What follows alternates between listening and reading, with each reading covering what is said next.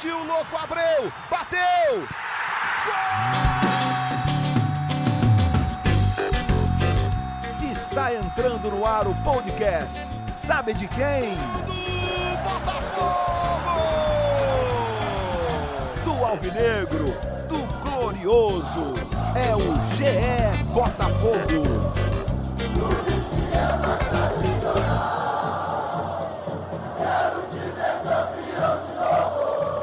Fala, torcedor alvinegro! Tá começando o episódio 23 do podcast GE Botafogo, podcast em clima de fim de ano. Eu sou o Luciano Melo, substituindo o Igor Rodrigues, que está de férias, parece o nosso, nossos boleiros que tiram férias em dezembro. Hoje estou com dois convidados aqui que sabem tudo de Botafogo, dois setoristas do Grupo Globo, acompanham o dia a dia do clube. Primeiro, Emanuele Ribeiro. Como é que você tá, Manu? Fala, Luciano, tudo bem? Que bom estar aqui com você. Tava cansada da cara do Igor já o ano inteiro, viu? O Igor cansou, até a voz dele para os nossos ouvintes, eu sei que já cansou. Ao, ao, lado da Manu, Fred Gomes, outro setorista. Como é que você tá, Fred?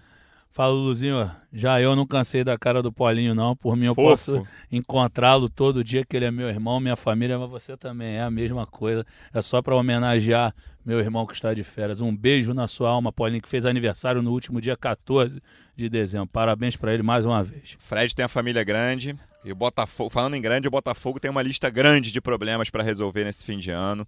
Botafogo ainda não contratou. A gente tem a nossa matéria de contratações e saídas de cada clube. Na seção contratações, a única que tem lá é Valdir Espinosa, né, Fred?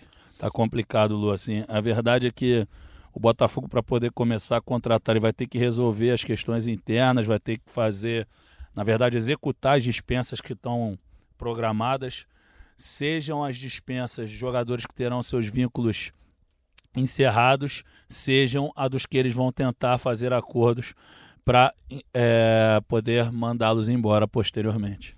Seja, e aí, mano, ainda tem o caso de que o Fred não citou, que são até jogadores que o Botafogo quer manter e não vai conseguir, né? O Gabriel talvez seja o maior exemplo, a gente não sabe ainda o destino do Gabriel, mas o Botafogo quer, quer fazer de tudo para mantê-lo e ainda não sabe se vai conseguir. Sim, o Valdir Espinosa chega com uma lista de, de problemas para resolver. O Gabriel, muito dificilmente fica aqui no Rio de Janeiro, né? É, já vai se reapresentar ao Atlético em janeiro. E essa ida, essa volta do, do Gabriel para Minas, Luciano, pode trazer um outro jogador do Galo para o Rio, que é o Vinícius. Essa negociação ainda não está descartada. O Botafogo conversa com o atleta para tentar chegar a um valor aceitável para o salário dele. É um jogador que já interessou o Botafogo no passado e o Atlético ofereceu o Vinícius ao Botafogo em, é, em troca dessa volta aí também do Gabriel para Belo Horizonte. Tem essa lista de dispensas também, muitos jogadores vão sair. A gente pode citar aqui é, Rodrigo Pimpão, Yuri, Pachu, uma lista grande de jogadores que terminam o contrato agora, o próprio Gilson, lateral esquerdo também, e vão deixar o clube no final do ano. Mas as negociações para contratações estão mesmo paradas. Acho que até o Natal o Botafogo não deve anunciar nenhum nome, não. Tem que resolver essas pendências, né? O próprio Diego Souza e Cícero, jogadores que devem sentar com o clube tem aí em, em seus contratos cláusulas para renovações automáticas, mas o Botafogo já sinalizou que quer dispensá-los e vai tentar esse acordo. Outra notícia que a gente publicou nessa quarta-feira, foi até lá o pessoal de Porto Alegre, é o interesse do Inter no Marcinho, né, Manu? Que é um jogador que tem seus altos e baixos, chegou até aquela convocação para a seleção. É um jogador que, que interessa ao Botafogo também, né? Se o Botafogo puder escolher, fica com o Marcinho, mas tem mais gente de olho. Sim, na verdade o Marcinho sempre foi considerado ali um dos principais ativos do Botafogo.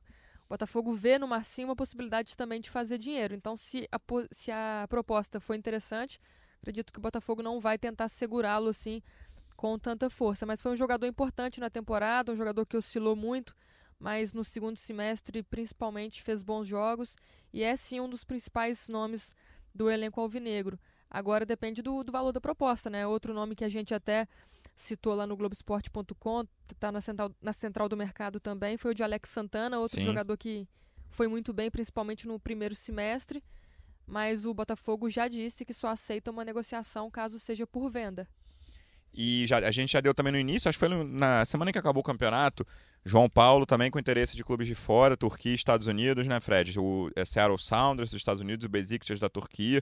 Outro jogador que teve, fez um bom segundo semestre, depois de um primeiro semestre ainda naquela coisa da recuperação da lesão que ele teve grave em 2018, mas terminou muito bem o ano e também não se sabe se vai conseguir ficar em 2020. Não, então, Lulu, assim, em relação ao João, é, para mim o Gabriel é o melhor jogador do Botafogo na temporada.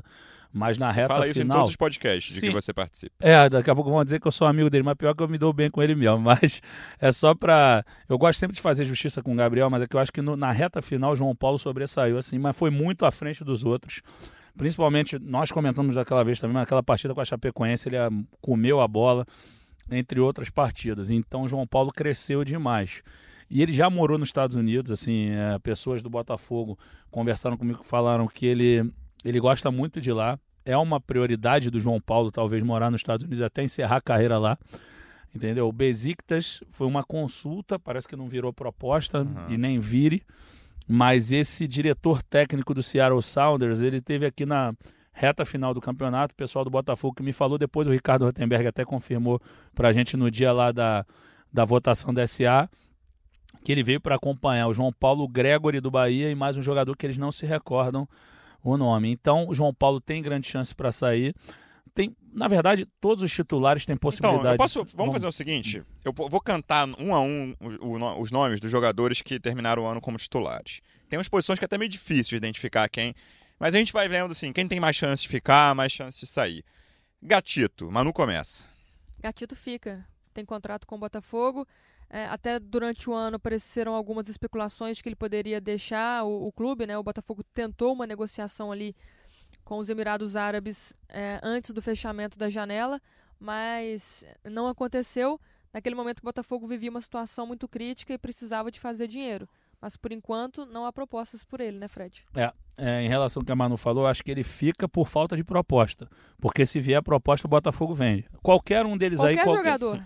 Assim, não tem. Não, mas eles falam abertamente, não tem jogador inegociável, eles têm que arrumar um dinheiro para fechar o ano, fugir das penhoras. Tem que fazer um negócio debaixo do pano, como em várias negociações isso aconteceu. A do Jonathan para o Almeria, o Botafogo fez uma operação, um empréstimo para poder pagar é, diante de uma eventual penhora. O Leandro Carvalho foi a mesma coisa, eles O deixaram o dinheiro sair do. também. clu- Oi? O Glauber O também. Glauber foi. Eles estão fazendo as negociações todas na maciota, como a gente gosta de falar. Debaixo não- do pano não quer dizer que seja ilegal, né? Não, de- deixar é, claro. é É, uma verdade. coisa é, que eles fazem Na surdina. exatamente, mas sem, sem, sem alarde e pra, pra anunciar já quando a negociação está concretizada. Não foi bom você destacar, senão alguém podia me acusar de alguma coisa. Mas foi isso que eu quis dizer mesmo, Lu. Assim, eles, eles tentam fazer com a maior descrição possível para fugir das penhoras que são constantes.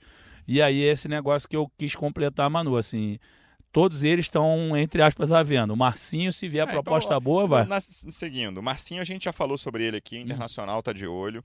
Marcelo Benevenuto é um jogador que terminou o ano bem, mas por Sim. enquanto tem fica, é, é um jogador um- com quem o Botafogo pode fazer dinheiro também. Um, um youtuber, um jornalista, o Thiago Franklin, Sim. Ele noticiou um, um- um interesse alemão no Marcelo Benevenuto. Não acho é, assim um absurdo, não. Ele, inclusive, o Botafogo, acho que eu não sei nem se foi com você ou com o Paulinho, ô Lu, mas que o Botafogo mantém o Benevenuto no nome dele justamente para ter um Atrair chamariz na Europa. passaporte. Entendeu? Então, mas essa história da Alemanha que o TF publicou tem, tem sentido. Assim, a gente não deu porque a gente não conseguiu confirmar, mas acho que ele tem chance. Eu coloquei o Gabriel aí, mas ele deve ir embora, né? É, aí o Gabriel continuando. Aí lateral esquerdo é até difícil quem- dizer quem terminou o ano titular, né? Lucas Barros, E Yuri. dois serão disp- dispensados. Gilson e Yuri. Ah. Terminam o contrato agora no final do ano e não ficam. Lucas Barros tem contrato e. Inicialmente fica. Aí já falamos também, de, indo pro meio campo, de João Paulo, de Alex Santana. Manu tocou rapidamente no assunto Diego Souza, que é um assunto que o Botafogo me parece, de- eu, eu tô de fora, não tô como vocês no dia a dia. Que o Botafogo não sabe muito o que fazer com o Diego Souza, assim, não chega a ter uma enorme vontade de mantê-lo, mas também não tem uma enorme vontade de se desfazer dele. Como é que é a situação do Diego? Eu acho que a grande questão é como dispensá-lo, como pagar o que o Botafogo deve, porque ele atingiu o, o- metas para que o contrato dele fosse ampliado em um ano. Ou seja, isso implica em dívidas. O Botafogo está ainda quebrado, ainda não virou SA. Então eu acho que é mais questão de conversa mesmo. O Anderson Barros, mesmo já no Palmeiras, ele tem uma boa relação com o empresário dele e do Cícero, que é outro jogador. É, eu pulei aqui no esqueci. meio campo. É, eu pulei no meio campo o Cícero, que é uma situação parecida, né? O Cícero é outro jogador que é empresariado pelo Eduardo Duran. E aí o Anderson Barros vai ter que. Não sei se o Anderson Barros vai ter que, mas ele que ele vai participar dessa conversa, ele vai. E imagino que o Espinosa também, que tem. O Anderson que saiu já. Que saiu. Você acha que ele participa ainda de conversas acho que mesmo por fora, assim, de alguma maneira ele vai dar uma ajuda, nem que seja Bastante na conversa. trabalho no Palmeiras, hein? Eu, eu, não tenho dúvidas, mas que ele, que ele vai, de alguma maneira, participar indiretamente do projeto, ou do, perdão, do processo, acho que participa. Mas bem de longe, bem. O Espinosa vai resolver isso, até porque o Espinosa é um cara experiente, um cara que tem filhos empresários, então ele deve ter um ótimo relacionamento com o Eduardo Uran e outros empresários, mas eu acho que, assim, o Uran já deu uma entrevista lá para o pessoal, para nossa reportagem lá de Pernambuco, falando do Diego Souza, que, que o, o, Botafogo vai ter que honrar com esse compromisso, mas eu acho que conversando eles vão conseguir se livrar dessa questão. E mesmo o próprio Montenegro falou que ambos estão muito pesados para o Botafogo, o Botafogo precisa enxugar a folha. Sim. Eu acho que mais cedo ou mais tarde vai, vai, vai haver um entendimento para que ambos saiam. Eu acho que a questão do salário ela pesa muito, né? Nessa questão do Diego Souza e do Cícero. Não só o que o Botafogo deve para os dois, mas mantê-los ano que vem pesaria muito para os cofres do Botafogo. É, passando para o ataque, fora o Diego, são mais garotos, né? Juan, Igor Cássio, tem o Luiz Fernando também, que não acabou, fez um ano ruim, né? Um ano péssimo. É, que, mas assim, os garotos inicialmente ficam, mas assim, só elencando aqui é, o time titular do Botafogo, a gente já vai ver que, assim, possivelmente vai ser um time muito mexido em 2020. E, assim, aí é um palpite meu, eu vejo como preocupante porque eu acho que a tendência é esse time se enfraquecer. Não sim. sei se vocês concordam comigo. Eu acho que sim, até porque a, a transição para a SA, se ela for concluída dentro do prazo que foi previsto na reunião do Conselho Deliberativo no, no último dia 12, vai terminar só em maio.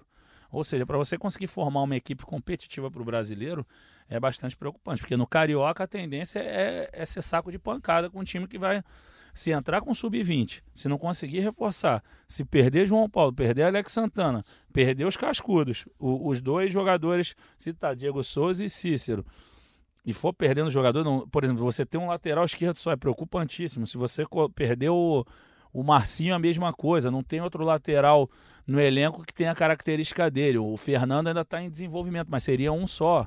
Teria que recorrer à base. A zaga mesmo, eles não têm já a mesma boa vontade com o Carly. Eu, vai ser difícil negociar o Carly também, mas eu já não vejo eles fazendo tanta questão de que o Carly seja o líder principal.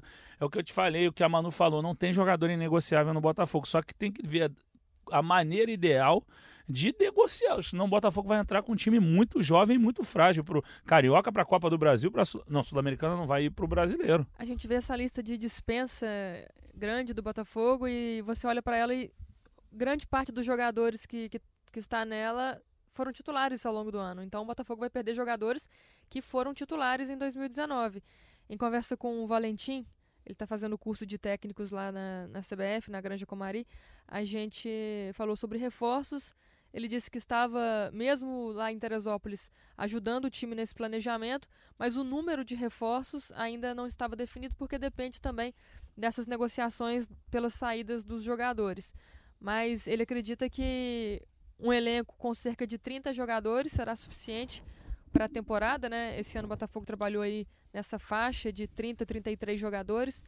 O Valentim quer manter isso, mas desses 33 que terminaram o ano, muitos já. É, o problema é que a gente não clube, sabe né? quantos vão ficar, né? Eu, eu, o meu palpite, mais uma vez, sem informação, é de que pelo menos 10 jogadores ou que entravam com frequência ou que eram titulares vão deixar o clube. E se a gente quiser, se o agente, se o Botafogo quiser manter o número do, de jogadores no elenco, vai ter vai que, ter tra talvez trazer 10 jogadores com a falta de dinheiro que o Botafogo tem hoje. É um cenário complicado. Se a gente olha só no ataque, é, o Botafogo terminou o Campeonato Brasileiro com 10 atacantes, 5 não fazem parte dos planos do, do time. Vai sair agora na, na, virada de ano, né? Dois, dois deles só têm contrato, que são o Vitor Rangel e o Vinícius Tanque, mas contrato até abril de 2020 e não estão nos planos de jeito nenhum do time. Então realmente vai ter que contratar bastante. Mas a prioridade seria um zagueiro para o lugar do Gabriel.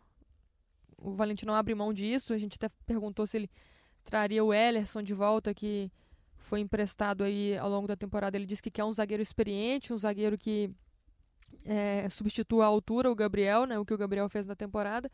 E também um camisa 9, um atacante, porque o ataque foi um dos problemas do Botafogo na temporada. A gente falou em praticamente todas as análises de, de jogos aí sobre a, falta de efetividade, de criatividade do Botafogo. Então, sem dinheiro, vai ter que tentar lidar também com, com a base. É outro, outra estratégia do time, né? Que foi, que foi usada esse ano. Mais do, de metade do elenco do Botafogo esse ano, o Luciano era formado por jogadores da base. E aí não é só o centroavante, né? Essa falta a gente já conversou sobre a falta de qualidade ofensiva do Botafogo nesse em 2019. Aí a gente está falando de atacante de lado, a gente está falando de meia, que o Botafogo até o meia não é um dos grandes problemas na, na minha opinião, pelo menos do elenco que tinha em 2019, mas que são jogadores que têm finalização, mas assistência, aquele meia mais clássico, o Botafogo também não tem. Fred, você é o Valdir Espinosa.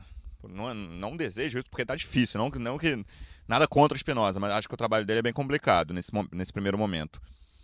Quem você busca no mercado? É quem não, não nomes, assim. A Manu falou em zagueiro e centroavante. Você acha que são as duas posições mais importantes? Eu vejo o atacante de lado muito importante também. Não vejo o Botafogo, o Juan terminou ali, pode jogar, mas acho uma posição bem carente. E aí, claro que tem que ver quem vai sair. Mas do elenco de hoje, você é o Valdir Espinosa por um dia ou por uma hora aqui no nosso podcast. Quais são as posições prioritárias para você? Eu iria no meio de campo e no ataque, porque eu acho que vai perder no meio de campo. Para mim, João Paulo e Alex Santana vão embora. É... E na frente é, é urgente demais. assim. O, o ataque do Botafogo assim é, é, muito complicado você passar um ano com média de um gol por jogo. É assim é, é desesperador para o torcedor. Você achar que se o Botafogo fizer um segundo não vai sair de jeito nenhum, entendeu? Se eu não me engano, tentando puxar pela memória, três gols no brasileiro, só contra o Goiás e contra o Bahia. Que eu lembre agora aqui, tentando. Lembra de algum outro? Assim, desesperador. Uh... Pior é você sair atrás e pensar que, cara, não vai se virar. não houver um milagre, vai ser no máximo um empate. Né? Exatamente. Assim, muita dificuldade para virar jogo. É... Perdeu jogadores importantes, assim. Até a gente esqueceu de falar um cara, por mais que você estivesse falando de, de time titular, o Léo Valência é um que eles querem se livrar de qualquer jeito. Não o é barato, Montenegro, né? o Montenegro falou na, isso claramente. Na reunião do Conselho Deliberativo assim, mas falou que se o Botafogo não fizesse a mudança, que a torcida tem que ficar acostumada com o Diego, com o Vitor Rangel e Léo Valência. Falou. Aí depois nós fomos perguntá-lo sobre isso. Ele falou: não, olha, infelizmente ele não se adaptou ao clube, nós temos que procurar uma, uma solução para a saída dele. Então não vai ficar também. É um jogador que se tivesse um pouquinho mais de disposição em campo, acho que assim, todo mundo que ia dar entrevista coletiva, uma coisa assim, falava que ele te entrega no treino. Realmente eu vejo que ele é um cara que se entrega mesmo, que trabalha bem, que finaliza bem, mas chega no jogo, parece que ele vira a chave e não consegue. Não, até porque, assim, tecnicamente, ele é uma figura rara no elenco do Botafogo, porque ele bate bem na bola, ele sabe cruzar, mas a intensidade dele é muito baixa, ele não, não se consolida. Foi aquele negócio, quando o Vasco e o Botafogo tiveram para contratar é, em 2017 Andrés Rios e o Valência, o Andrés ia para o Botafogo e o Valência para o Vasco. Acho que o Botafoguense ia ficar muito mais feliz se o André Rios tivesse vindo pro, pro Botafogo, porque o André Rios é bem mais, entregou muito mais no Vasco. Eu sei que a torcida do Vasco também não, é um, não morria um, eu de amor. Eu falar pra você que um amigo meu disse que nessas disputas, nessas duas disputas, quem venceu a disputa pelo Léo Valência foi o Vasco e quem venceu a disputa pelo André Rios foi o Botafogo. Entendi. Não, é, pode ser, Todo mas. mundo vai perder, né? Não, mas eu não, acho que. Vai perder, vai perder quem levou o, o, o levou, jogador é. em questão. Mas o, o Andrés acabou indo pro Racing, né? Não foi? Foi Sim. campeão argentino. Entendeu? Mas, enfim. O Botafogo, situação muito complicada mesmo. Eu acho que o ataque, Luciano, não tem jeito. É, é desesperador mesmo. Se e... você vê. Quando você você acompanha uma partida do Botafogo, tomou o gol, já sabe e que tem uma coisa que piora a situação do Espinosa, por isso que eu falei que eu não desejava isso por, quando eu falei que você era por um, por um dia, hum. que não é exclusividade do Botafogo. Hoje até aconteceu uma coisa curiosa na, na, entrevista do Abel Braga se apresentando ao Vasco, ele falou que o presidente do Vasco disse a ele que ele não ia receber em dia. E aí você, eu fico pensando nesse momento, e aí o, o Botafogo passa, é a mesmíssima situação, um empresário de um jogador que está sendo sondado pelo Vasco e pelo Botafogo, o jogador que está sendo sondado pelo. E aí, a gente está falando do Botafogo aqui. É, cara, para que eu vou para esse clube que fala abertamente que atrasa salário, que passou o ano atrasando salário, que eu não sei o dia que eu vou receber? Me parece, não sei se vocês concordam, que é o Botafogo se torna praticamente a última opção de Série A. Eu não estou falando a última, que tem clubes que, que são tem uma tradição menor que a do Botafogo e, e também tem problemas financeiros. Ainda que não tão agudos como o do Botafogo. mas o cara, eu fico com a impressão de que um cara que vai ter qualquer opção maior, vamos lá, os 12 clubes mais tradicionais do Brasil, quatro do Rio, quatro de São Paulo, dois de BH e dois de Porto Alegre. E um de BH está na segunda divisão em 2020. É difícil pensar que o Botafogo vai ganhar qualquer disputa contra esses clubes, né? Não, é assim, é bem, acho que é bem claro isso mesmo, dificilmente vai ganhar até do Cruzeiro, talvez, porque o Botafogo o, o Botafogo não paga, foi como você falou, acho que a única maneira do Botafogo ganhar é como você falou, última opção e como vitrine, porque para o Gabriel foi uma baita vitrine. Verdade. Ele conseguiu se destacar, ele estava é, com uma relação ruim com a torcida do Galo, que não, não, tolerava jogadores da base, como várias torcidas fazem isso, não tem a mesma paciência com jogadores de base em relação aos do profissional. Então, para ele foi vitrine, porque se ele fosse um jogador que dependesse, como ele se valorizou no Galo, principalmente na tempo, entre 2016 e 2017, que ele jogou muito bem, ele não era um jogador que passasse necessidade. Se fosse um, um garoto que ainda precisava é, de um espaço, de uma vitrine para poder ganhar um salário razoável em termos de futebol de Série A, eu não sei se apostaria no Botafogo. Acho que ele veio porque ele tinha uma segurança financeira por parte do Galo e os empréstimos que o Botafogo faz, pelo menos na gestão do Anderson Barros, tanto em relação aos que ele empresta, tanto em relação aos que chegam, o acordo é assim: ah, o Galo paga os três primeiros salários do Gabriel e depois o Botafogo assume, ou vice-versa, como foi no caso do, do Marcos, Marcos Vinícius na Chapecoense. O Botafogo pagou os cinco primeiros salários dele no ano, aí o presidente da Chapecoense não queria pagar mais nada. Aí o, Anderson falou, pô, como é que é, meu camarada? Manu, qual é a situação exata de atrasos salariais hoje do Botafogo? Botafogo está com um mês de salários atrasados, mais segunda parcela do 13 terceiro, direitos de imagem desde setembro. Então tem um, um dinheiro aí para gastar até o final do, do ano, né? E essa questão aí de contratações de jogadores que não vão querer vir por causa dessa situação financeira, o Botafogo acho que está consciente disso também, Luciano. Então não, não tá procurando fazer loucuras que nem fez, né, ou não, ao buscar o Diego Souza no início do ano, que tem um salário bem mais alto, o próprio Cícero. O Botafogo acho que está consciente dessa situação. E agora, para o jogador aqui que acompanha também a situação do Botafogo, pode ter uma esperança com relação ao Botafogo SA, que vai chegar. Não vai ser salvação no princípio, mas pode ali arrumar a, a, casinha e dar mais estabilidade. Eu não tinha combinado com a Manu, mas eu pensei, vou falar de Botafogo SA depois dessa resposta da Manu. Olha o gancho aí. Ela já introduziu o assunto. Tá vendo aí?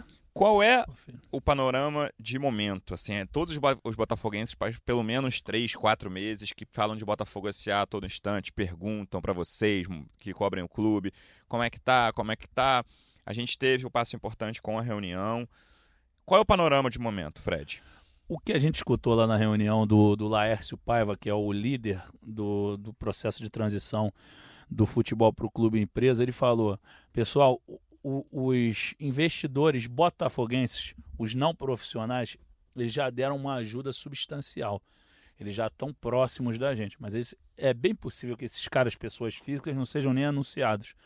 A gente ainda quer saber como vai ser o modelo se serão várias pessoas jurídicas, se será concentrado em uma ou duas. Isso ainda não ficou bem claro. Isso não foi dito expressamente na reunião do conselho.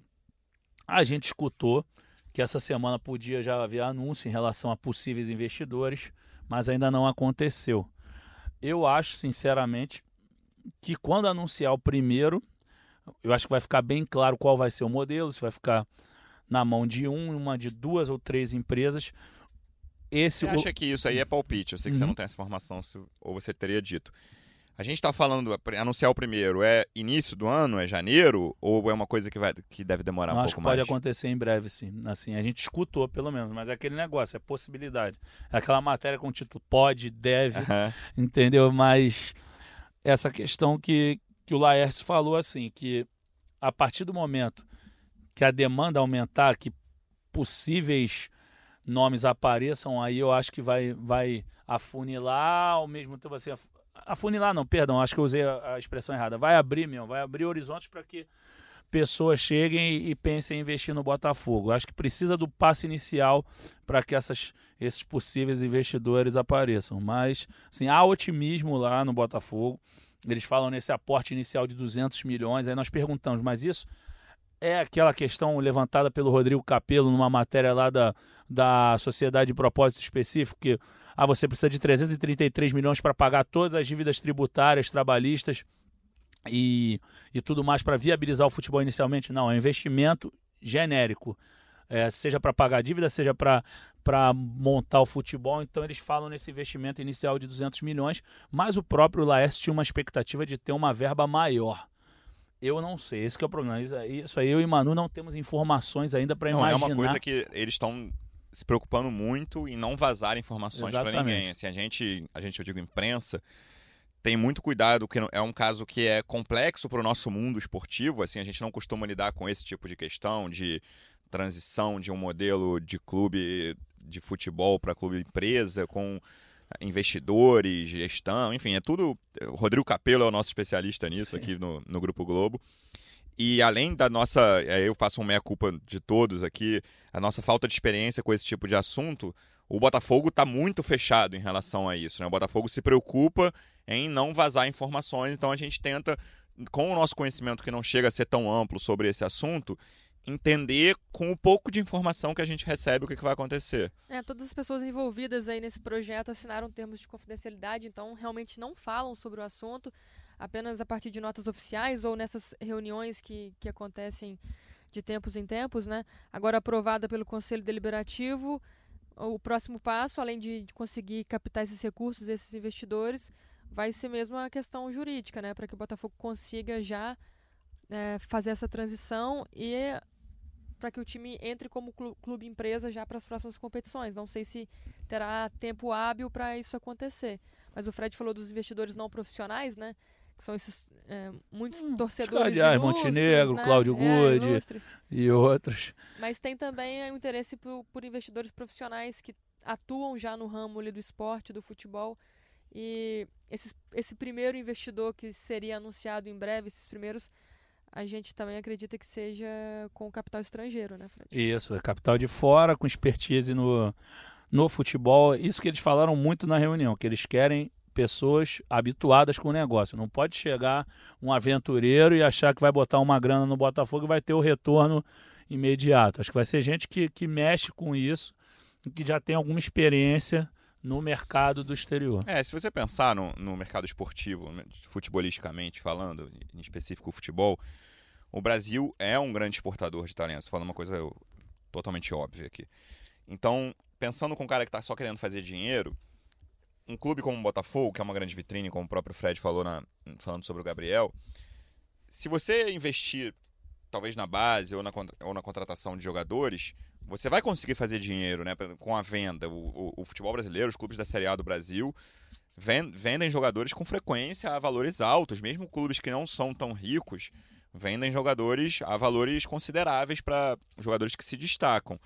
Então eu acho que, que a chance de conseguir é considerável, assim, de conseguir esse aporte. Não sei se do tamanho que o, que o Botafogo deseja nesse primeiro momento, mas o que eles não falam pra gente, eles têm que mostrar direitinho para os investidores, né? Que é o modelo, como o cara vai investir, onde aquele dinheiro vai ser gasto e para o investidor, mais importante, como aquele dinheiro vai retornar para os cofres dele no ponto futuro. É, eu concordo. Eu acho que é justamente essa questão de você poder de alguma maneira centralizar de como isso vai ser, como vai ser a saída do, do capital do Botafogo, a injeção é, a gente queria algo mais didático, mas foi o que você falou, eles estão muito reservados. A gente queria uma coisa, a gente não quer uma explicação ampla, técnica, isso não, não interessa ao nosso leitor. Acho que nem, nenhum torcedor botafoguense quer saber sobre royalties, sobre uma série de questões técnicas. Ele quer saber só como é que vai ser o funcionamento. Infelizmente, eles têm sido muito fechados até então. Vejamos como vai ser a partir do ano que vem. Até a Manu falou, voltando um pouquinho ao futebol, que, que a expectativa para mudanças em relação tanto às saídas quanto às chegadas até, Natal, até o Natal é muito pouco animador. Assim, eu conversei com, com um dos integrantes do comitê, de é, do comitê Executivo de Futebol e eles falaram realmente isso. Enquanto não tiver verba para pagar os caras que estão saindo, eles não vão conseguir fazer os acordos e assim não vão conseguir também trazer jogador de fora. Então, Tá um negócio complexo, até para acabar essa transição desse comitê e saber quem vai comandar o Botafogo, como vai ser feito, quem vai investir. é, quem vai, é, quem vai, vai rentabilizar possíveis vendas. Assim, ainda está muito. É, Disso é- tudo aí, eu acho que o que o torcedor mais quer saber é: vai ter dinheiro pra contratar jogador em janeiro? Esse é o negócio. Parece que não. É, Parece não, não vai ter. Essa É, o, o Botafogo busca jogadores com perfis de que é, estão sem clubes, vai por empréstimo, sem investimento. Vai é. ter dinheiro pra contra- contratar jogador em maio, junho? Aí já são outros 500, né? Aí a gente vai ter que dar uma de, de mandinar Não, aquilo. é, eu tô falando que, assim, eu, eu tenho certeza de que vocês não têm a informação pronta Uhum. sobre essas perguntas que eu tô fazendo agora. Mas são as perguntas que o torcedor mais Claro, faz. Claro. Então é, é um panorama diante do que a gente sabe hoje. não, sim. Hoje É, a gente acha que sim, né? é, a gente imagina que sim. Vai ter dinheiro pra contratar jogador em 2021? Aí eu acho que Aí é sim. mais certo que sim. Mas não sei se já cascudão, não, craque, essas coisas. Não sei se já não. Acho que é um processo moroso. É só você pegar um exemplo do rival, que é outro tipo de, de, de choque de gestão, mas que começou Aqui a lutando gente- é, contra. é, o rival é o Flamengo? você É, tá o falando? A gente Flamengo. pode falar o nome dos Não, eu digo rival porque foi o rival mais bem sucedido, assim, acho que não tem outro bem sucedido ultimamente. Eu não tenho problema nenhum de falar o nome do Flamengo. aqui. Entendi. Mas o. Assim, ele demorou a crescer. Ele lutou contra rebaixamento em 2013, lutou em 2014, 2015 fez um ano complicado. A partir de 2016 que ele começou a olhar o topo da tabela. Então o Botafogo acho que vai demorar um pouquinho também. Não vai chegar um mecenas aqui. É um negócio bem equilibrado e pra gente ainda muito cheio de dúvidas. Não é uma coisa bem clara ainda, mas eu acho que o caminho do Botafogo é positivo e melhor do, do que o panorama atual. O panorama atual foi um ano assim, mas de muito sofrimento pro esse- torcedor do essa Botafogo. coisa do caminho positivo, mano. Tem que o- os dirigentes do Botafogo podiam ajudar também, né? A gente publicou uma matéria no domingo sobre uma confusão de e-mails que foi até causada inicialmente por um título do basquete, uma coisa que a gente podia, pode falar aqui, né? O Botafogo campeão sul-americano de basquete, uma campanha espetacular, merecia, teve festa em General Severiano no domingo pro time campeão. Aí um dirigente, é o Ricardo Wagner, o nome dele, né, Fred? Isso. Tem a ideia de mandar um, um e-mail para 280 e poucas pessoas dizendo o Botafogo, olha aí, é, é vitória para a oposição amadora, Amadora. e o caramba, porque o, tem uma, uma disputa no Botafogo e em vários outros clubes que, são, que não estão em boa situação financeira sobre o que fazer com o esporte olímpico. Tem muita gente, em- não só no Botafogo, mas que defende o fim dos esportes olímpicos e, e o dinheiro concentrado no futebol. Então, aí começou uma discussão eterna ali, o Montenegro se meteu, o Felipe Neto respondeu, eram vários sócios que estavam ali copiados, né? Exatamente. Pessoal, desculpa esse áudio que vazou. Eu não sei o que houve com o meu celular aqui, que a mulher do Google começou a falar. Acho que ela queria opinar sobre essa questão do Botafogo. Eu não estava nem teclando no meu celular e essa moça falou. Mas enfim, o Ricardo Wagner é, mandou esse e-mail. Montenegro tomou as dores.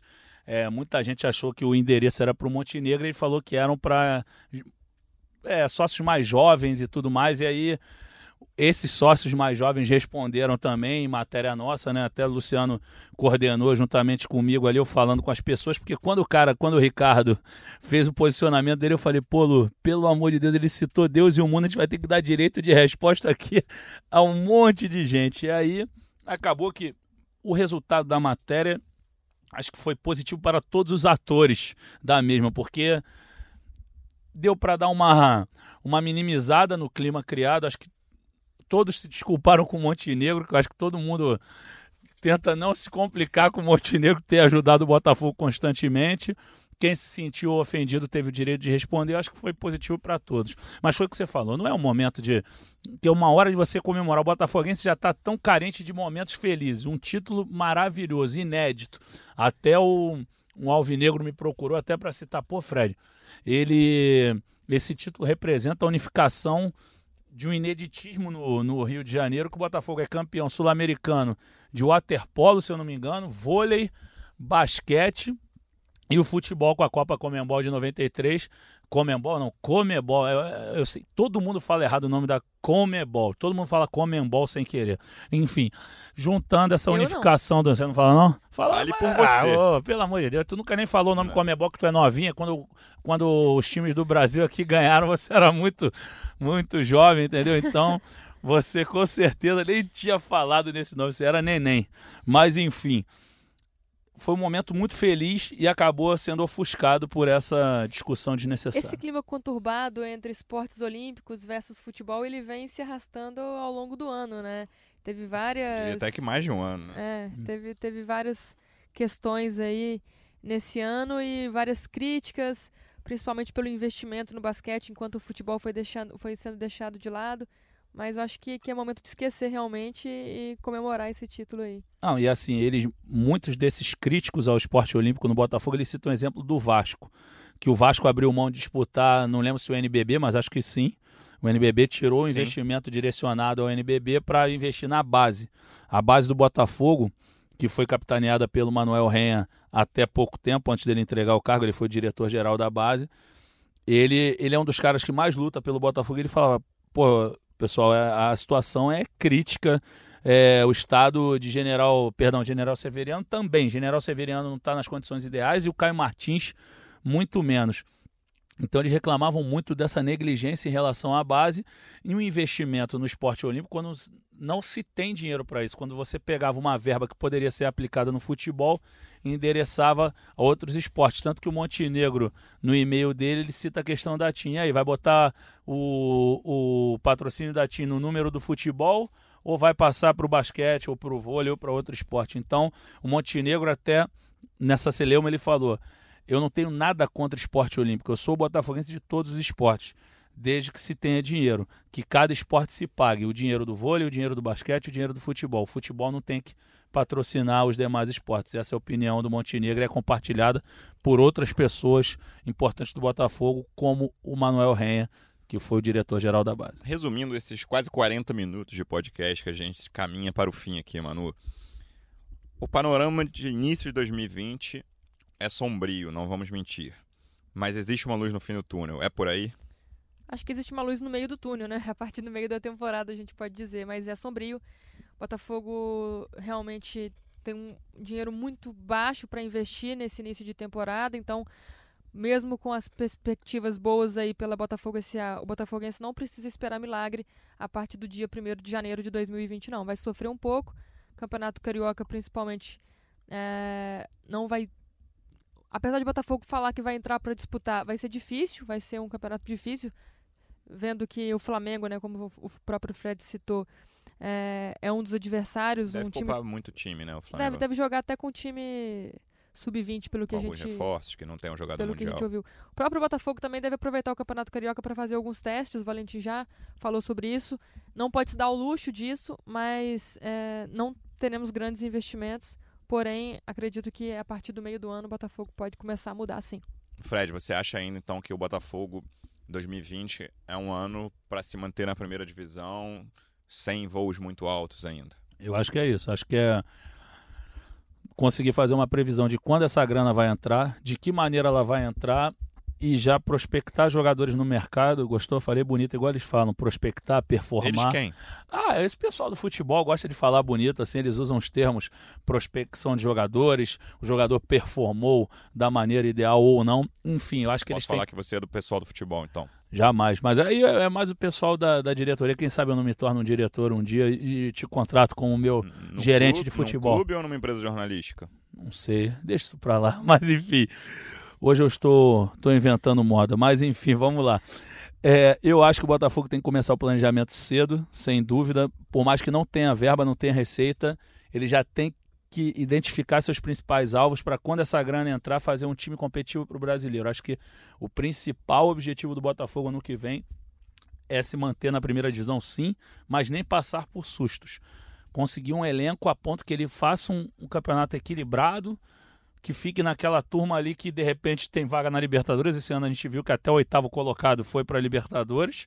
Então, podendo ficar ali entre o décimo segundo e o oitavo, sexto, não é nenhum absurdo se conseguir montar, se conseguir pelo menos planejar um time interessante para o meio do ano. Acho que o Carioca, o Botafoguense, não tem nem que se cobrar não se cobrar, perdão, cobrar a diretoria ou cobrar o clube de uma vitória. Tem que esquecer o Carioca agora. O Botafogo não precisa de ser campeão carioca.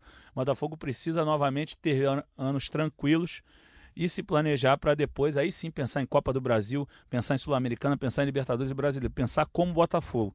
Porque no atual momento, se você pensa em ganhar o Carioca, de você fazer uma competição de maneira esbaforida, atropelada, depois você se enrola no fim do ano. Então é bom pensar num ano equilibrado para o Botafogo para é depois hora de pensar. arrumar a casinha, né, Fred? Hã? É hora de arrumar a casinha. É isso O aí, Fred vai falou um minuto e meio em cinco segundos a Manu resumiu o que o Fred quis Olha dizer. que corneta, tem que voadora no O peito. Fred falou bonito, com esse discurso bonito do Fred. A gente vai encerrar o podcast de hoje. Acho que a gente ainda volta esse ano, se tiver novidade no Botafogo. Se não tiver novidade, a gente volta em 2020, mas pretendemos voltar em 2019. Manu, muito obrigado pela sua presença mais uma vez. Valeu, Luciano, e espero que Papai Noel traga bons presentes para os botafoguenses aí. Pelo menos não traga presentes ruins, né?